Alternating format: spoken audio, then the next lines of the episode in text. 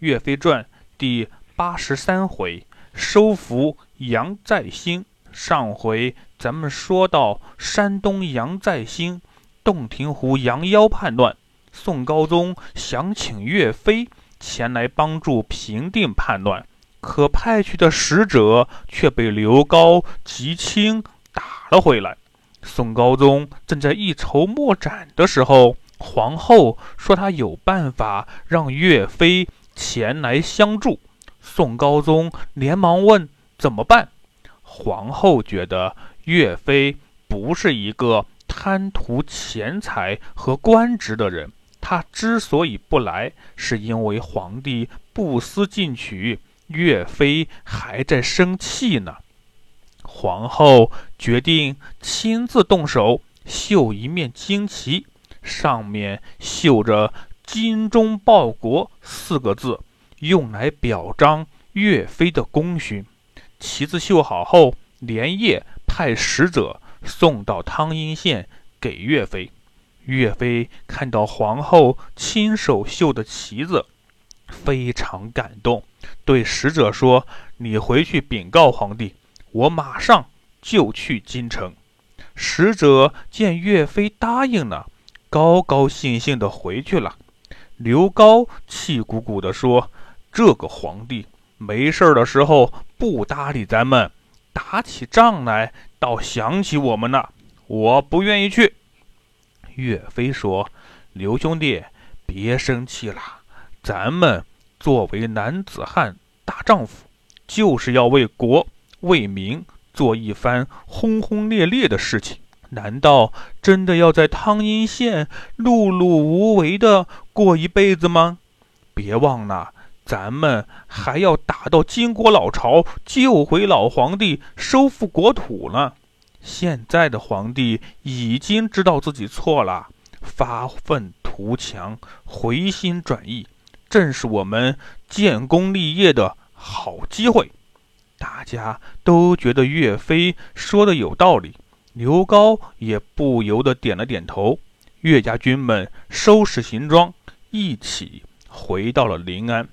岳飞回来了，皇帝十分高兴，马上下令：岳飞和岳家军的各位将军们官复原职。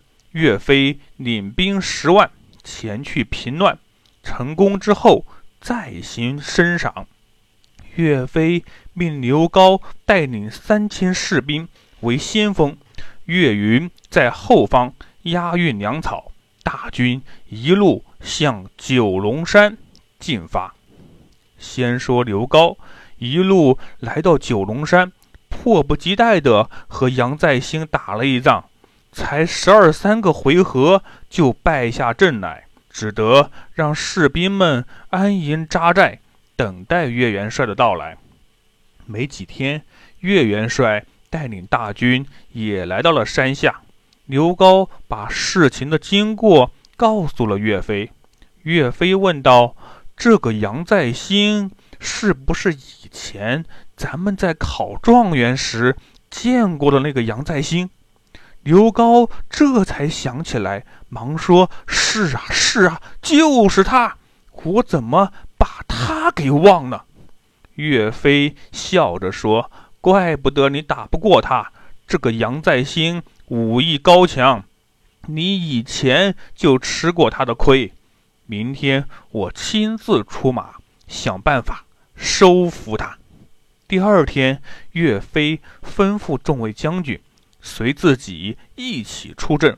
岳飞有心收服杨再兴，决定和杨再兴。一对一的单独打斗，吩咐众位将军一定不能上前帮忙，不然军法处置。岳飞与杨再兴各自出战。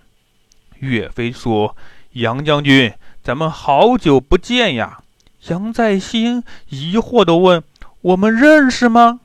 岳飞说：“难道你忘了在汴京小教场咱们见过一面？”杨再兴这才想起来，原来你就是那个枪挑小梁王的岳飞啊！岳飞说：“是我，就是我。”杨将军，现在国家正在用人之际，你武艺高强，为什么要在这里做强盗呢？不如和我一起为国家建功立业吧。”杨再兴说：“岳飞，你不用劝我。现在的皇帝贪图享乐，没有远大的志向，朝廷上奸臣当道。我反要劝你，不如和起占山为王。”夺取宋朝江山，共享荣华富贵。如果你不答应，就放马过来吧。”岳飞说道。“看来咱们这一次是一定要打一架了。这样，咱们两个各凭本事，一对一，谁也不需要帮手。谁赢了，谁说了算。”杨再兴说：“好。”两人拍马上前，打成一团。第一天。大战三百回合不分胜负，第二天又是一场大战。这时，岳云押运粮草回到了军营，看到父亲正和人打斗，连忙拿起银锤就去帮忙。杨再兴把枪一摆：“岳飞，说好了一对一，你不讲信用，还做什么元帅？我不和你打了。”然后。调转马头回山上去了，岳飞脸都羞红了，只能收兵回营，吩咐士兵来人把岳云拉下去砍了。岳云还迷迷糊糊的，不知道发生了什么事呢。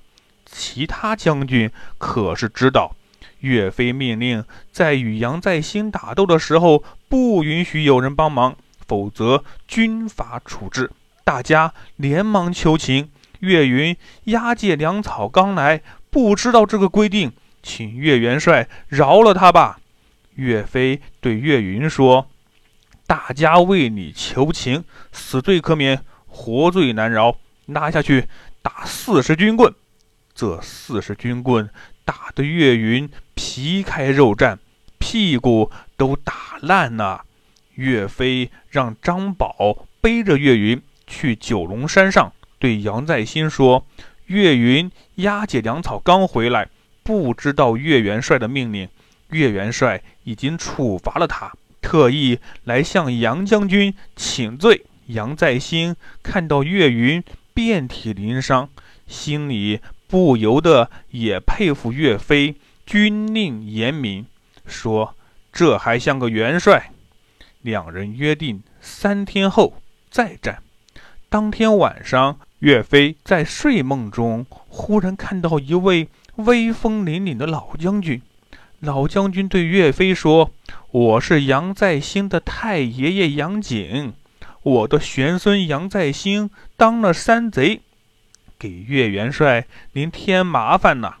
不过，请你一定要劝他改邪归正啊。”岳飞说：“我也想啊。”可是杨再兴武艺高强，我打了几天也没办法战胜他呀。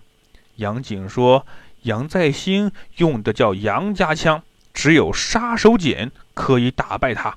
我现在把这个绝招交给你。”杨锦说完，就传授了岳飞绝招杀手锏。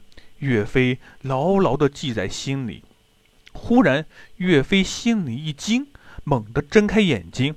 发现原来是场梦，但杀手锏的方法却十分清楚地记了下来。